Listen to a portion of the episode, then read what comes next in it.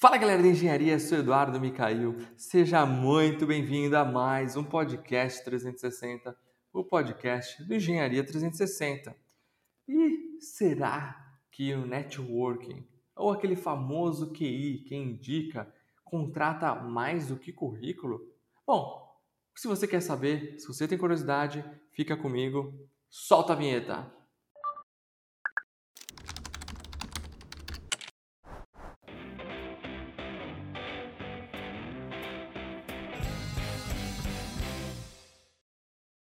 E como já é de praxe, se você ainda não está inscrito em nosso canal do YouTube, eu queria te convidar para você se inscrever, ativar o sininho e ficar por dentro de todos os conteúdos que a gente solta por lá toda semana. Tem live também, a gente traz convidados especiais para discutir assuntos que vocês nos pedem constantemente. Então, fiquem ligados e também nos acompanhem lá nas redes sociais: Instagram, Facebook, LinkedIn, Twitter e também no Pinterest. Ah, e se você quer ficar por dentro de vagas de estágio, de emprego na engenharia, lá no nosso LinkedIn e também nos nossos grupos de Telegram, a gente sempre, toda semana, publica vagas por lá também. Mas vamos ao nosso assunto de hoje. Será que o networking contrata mais que LinkedIn? Bom, aparentemente sim. O relacionamento profissional, ou mais conhecido como o bom e velho networking, de fato aumenta as suas chances de contratação. Então, se você tem um currículo bonito, mas o seu concorrente também não fica muito atrás e tem uma boa indicação, provavelmente a vaga vai acabar sendo dele. Claro que isso não é a regra, mas acontece com muito mais frequência do que você imagina. Algumas empresas, elas entendem as indicações apenas como uma forma de obter um maior número de candidatos alinhados à cultura da empresa e preferem canalizar essas contratações imparcialmente através de processos seletivos neutros e às vezes até realizados por empresas de consultoria especializadas em recrutamento e seleção. Enquanto isso, existem outras empresas que consideram as indicações por terem mais segurança naquela pessoa, uma vez que ela é conhecida de alguém. E parte-se do pressuposto que as pessoas só indicariam pessoas de sua confiança com receio de se queimar dentro da empresa colocando a mão no fogo por elas. Além disso, um outro ponto que inclusive eu também compartilho dessa mesma opinião, é que ao contratar de forma mais assertiva através de uma indicação, você reduz o turnover na sua empresa, ou seja, a rotatividade de profissionais. É claro que isso não significa que você deve parar de investir no seu currículo, muito pelo contrário.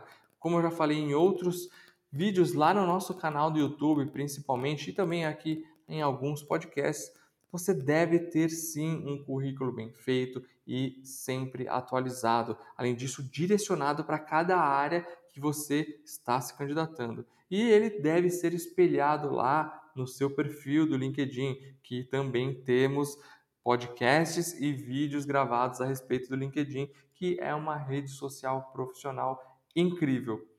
Então, se vocês tiverem interesse, depois busca aqui no nosso podcast ou lá no nosso canal do YouTube, que tem muito conteúdo bacana a respeito disso. O ideal é a gente construir um bom networking, mas também ter um currículo que impressione. Isso pode te deixar à frente de muita gente nos processos seletivos, pois muitas das vezes o seu primeiro contato com o recrutador se dá através do currículo, mesmo que seja por indicação. E já diz o velho bom ditado: a primeira impressão é a que fica.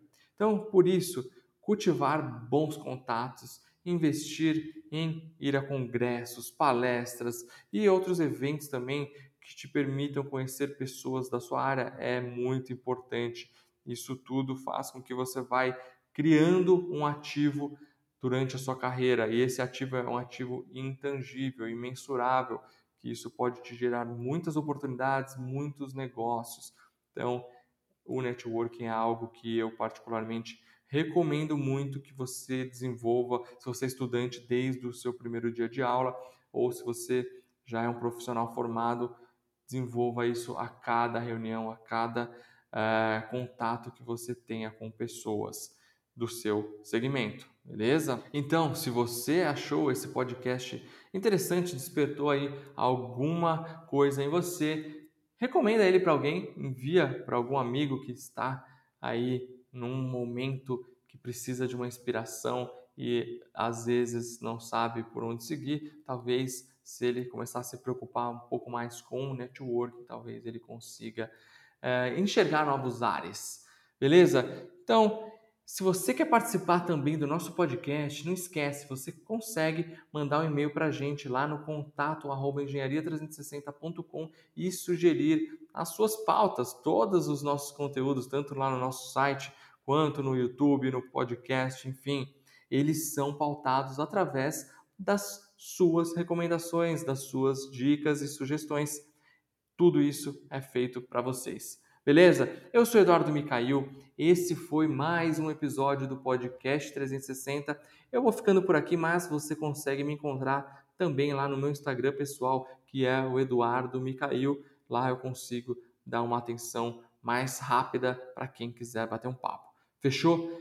Eu sou Eduardo Micail. Esse podcast foi produzido pela produtora Bronx Content e a gente se vê no próximo episódio. Tchau, tchau.